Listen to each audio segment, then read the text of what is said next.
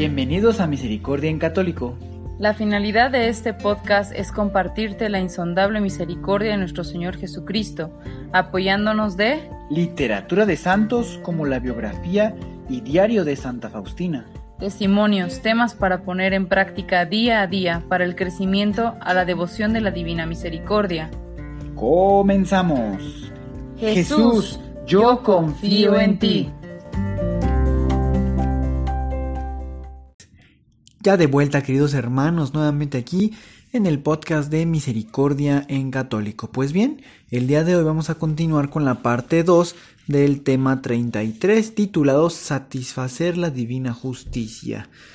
Tema 33, así es. Pues bueno, antes de seguir comenzando, bueno, pues eh, me queda más que decirles felices Pascuas, que eh, verdaderamente Jesús ya ha resucitado. Así que felices estén ustedes en su corazón. Y pues bueno, ya estando dentro de la Pascua, recuerden que la Pascua son 50 días. Y pues bueno, estar con mucho amor y con mucha devoción en esta Pascua, en este festejo de nuestro Señor resucitado. Así es, queridos hermanos, pues bueno. Ah, muy bien, aquí la tenemos. También les quiero eh, comentar que este domingo va a ser la fiesta de la Divina Misericordia. Espero que pudieran estar haciendo la novena y preparen su corazoncito para esta fiesta. Es este domingo, segundo domingo de Pascua. Así es. Ah, sería. A ver,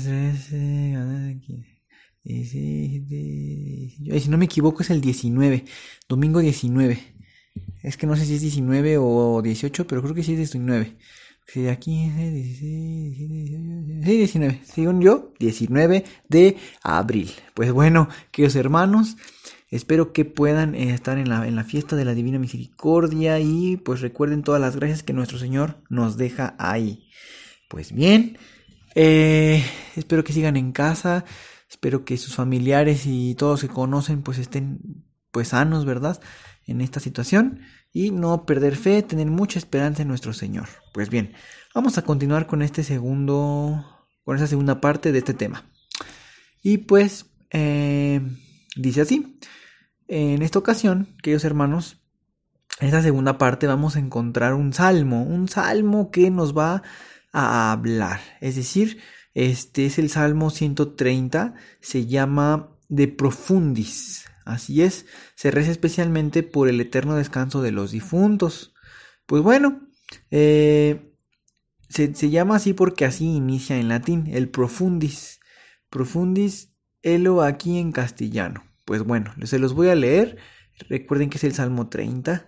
Y pues bueno, vamos a, ver por qué estamos leyendo este salmo en esta segunda parte de, de, de este tema satisfacer la justicia, la divina justicia. Pues bueno, dice así, desde lo hondo a ti grito, Señor, Señor, escucha mi voz, estén tus oídos atentos a la voz de mi plegaria. Si llevas cuenta de los delitos, Señor, ¿quién podrá resistir? Pero de ti procede el perdón y así infundes respeto. Mi alma espera en el Señor, espera en su palabra, mi alma aguarda al Señor, más que él centinela la aurora. Aguarde Israel al Señor como el centinela la aurora, porque el Señor viene la misericordia, la redención copiosa, y él redimirá a Israel de todos sus delitos. Gloria al Padre y al Hijo y al Espíritu Santo. Pues bien, queridos hermanos, este pequeño salmo que acabamos de leer, siguiendo la Sagrada Escritura, este salmo lo se puede rezar por los difuntos cada vez que pues tú quieras ofrecer algún sufragio corto por ellos. Tiene la fuerza de la palabra de Dios que invoca su misericordia. Así que querido hermano, ya lo sabes, que con este salmo, si tú tienes familiares, pues que ya estén allá en el purgatorio, o si no, en cualquier momento, cualquier alma, porque hay, pues, hay muchas almas, queridos hermanos, es que volver a recordar que hay muchas almas en el purgatorio que nadie ha orado por ellas. Así que tú puedes hacer este sufragio por ellas y yo estoy casi seguro que van a estar totalmente agradecidas y en su momento si cuando bueno, si tú lo llegas a ocupar algún día cuando estés en el purgatorio, pues tú quisieras que alguien orara por ti. Así que, pues, aquí te dejo esto, te lo voy a repetir, es del Salmo 130.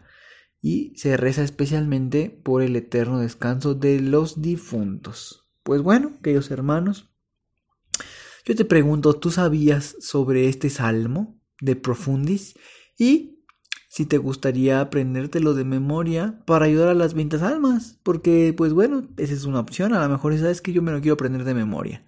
Pues entonces, eh, ¿es, eso, posible? Lo, así como el Padre Nuestro y el Ave María, pues tal vez te lo has aprendido. Pues también hay otras oraciones que puedes irte aprendiendo a lo largo de tu vida. Y, y para beneficio tuyo y sobre todo para beneficio de los demás Recordemos que en lo que vivimos la semana pasada, nuestro Señor muere por nosotros, sufre por nosotros para el perdón de nuestros pecados. Así que, pues nuestro Señor ya nos lo muestra desde, desde su pasión, como también pues tenemos que realizar cosas por los demás. Es una obra de misericordia. Encontrémonos con Jesús ahí, en ese hermano sufriente, ahí está Jesús sufriente y pues Queridos hermanos, no, no me queda más que decirles que, eh, bueno, con este pequeño salmo ya terminamos esta segunda parte y que si Dios nos permite la siguiente semana vamos a entrar a un tema eh, que, bueno, también seguimos, este, eh, ¿cómo llamaremos? Seguimos todavía tocando temas del purgatorio, titulado el siguiente tema, las ánimas del purgatorio y la novena de la Divina Misericordia. Vamos a encontrar, vamos a encontrar que ¿Por qué? ¿Por qué? ¿Por qué tiene que ver la novena de la Divina Misericordia con las ánimas del purgatorio? Así que íbamos a encontrar también algunas, algunas revelaciones que nuestro Señor le hace a Santa Faustina con respecto a esto. Así que estate muy al pendiente. Primeramente Dios, el próximo eh, miércoles, pues eh, estaremos subiendo en Anchor, el podcast Anchor, la, pues este audio. Y bueno, ya Anchor se encarga de distribuirlo a las diferentes plataformas como Spotify y muchas más plataformas de podcast. Y este, pues bueno, querido hermano, pues muchas gracias por seguir aquí, estar pendiente con nosotros.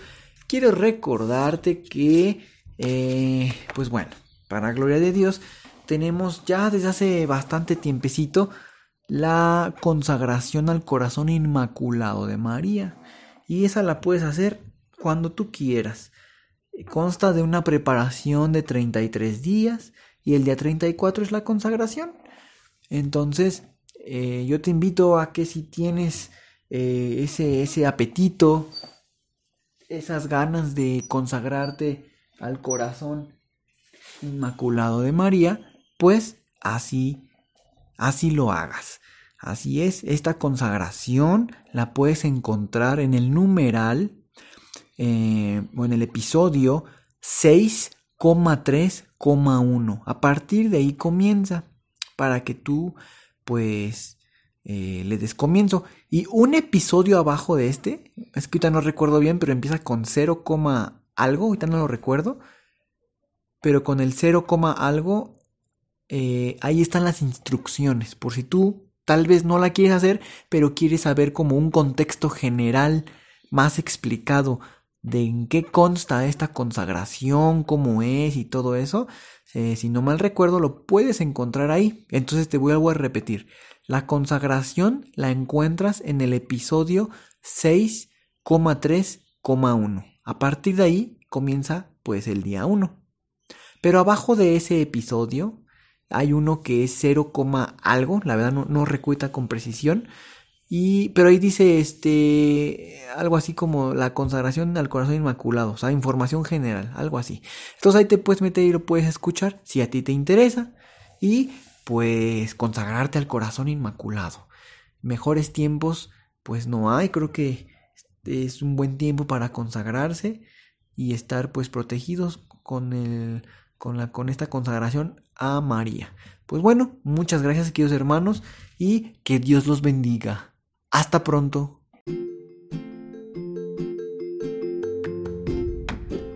Si es la primera vez que escuchas nuestro podcast, te invitamos a que escuches el numeral 0,1,1, que habla sobre las temáticas que se desarrollan en este podcast y el lenguaje que hemos propuesto para identificar cada una de ellas, y así sea más fácil para ti escuchar las que más te agraden. Te dejamos el link del audio y la lista de las temáticas en la descripción que este audio tiene.